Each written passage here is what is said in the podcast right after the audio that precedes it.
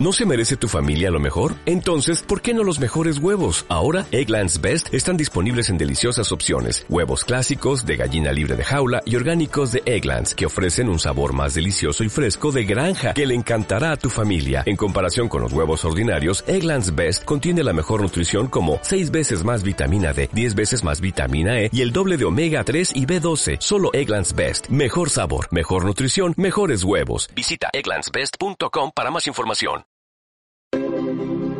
Comienza la inmersión hacia las historias. El camino hacia las aventuras. Un viaje por seis cuentos escritos por personas mayores. Que deslumbrará la magia de la letra escrita en el audio. Historias mayores. Colócate los audífonos porque la inmersión comienza ahora.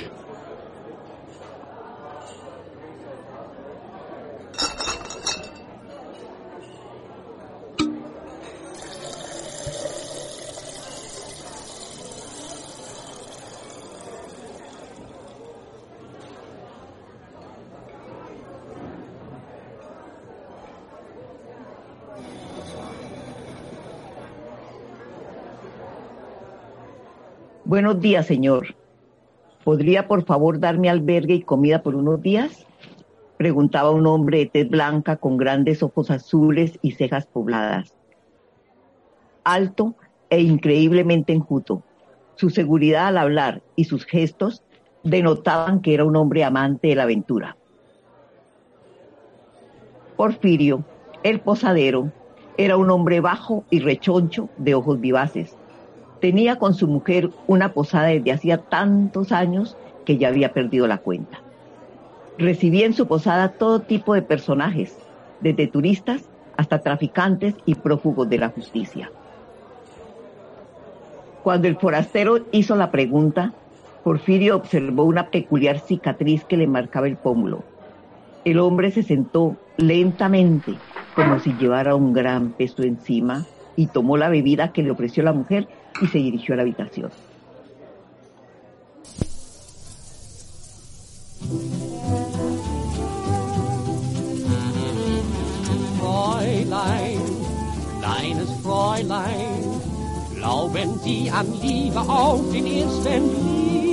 Cerca de las 7 de la noche bajó a preguntar a Porfirio si había algo fuerte para beber y el posadero le ofreció una botella de ron. Se sentaron juntos a beber en silencio. Ninguno parecía querer romperlo.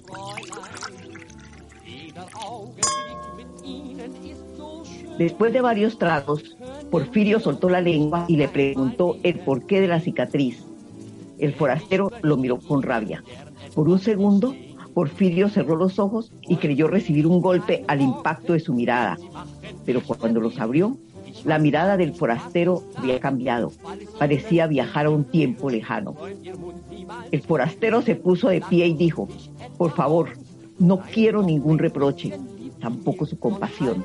Escúcheme. Y comenzó el siguiente relato.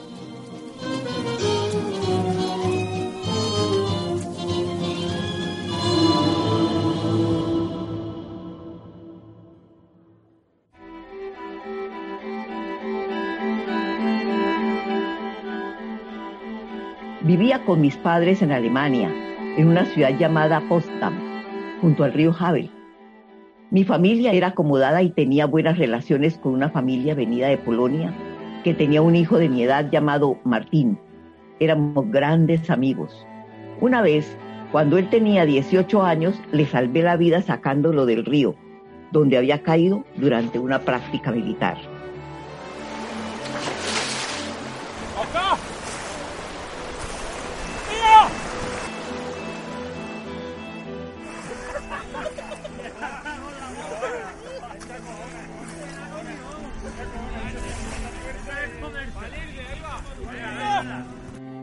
Yo estudié medicina y Martín se enroló en el partido nazi. Actuaba como agente encubierto. No lo supe hasta aquella ciaga noche. Dejamos de vernos por muchos años. Cuando volvimos a encontrarnos, compartimos unos tragos y recordamos momentos de nuestras vidas.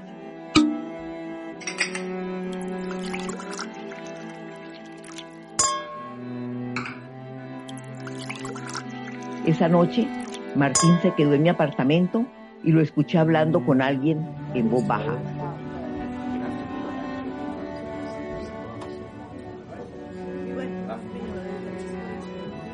No pude evitar la curiosidad que me causó la conversación. Informaba los horarios de salida y llegada de mis padres a casa.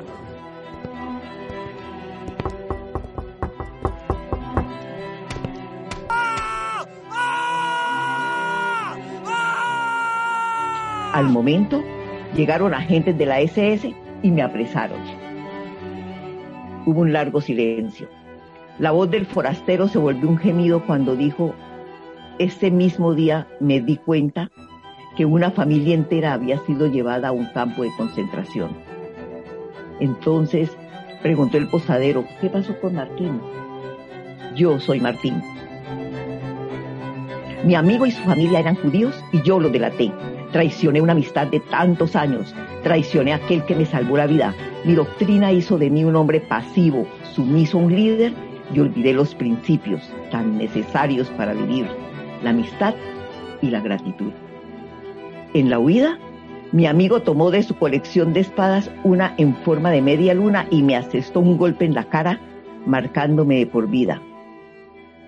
Solo la muerte podrá sacarme del infierno en que vivo. Una producción de Popurrí Media Group y MAM Mujeres Adultas Mayores, con la colaboración de la Casa de la Lectura.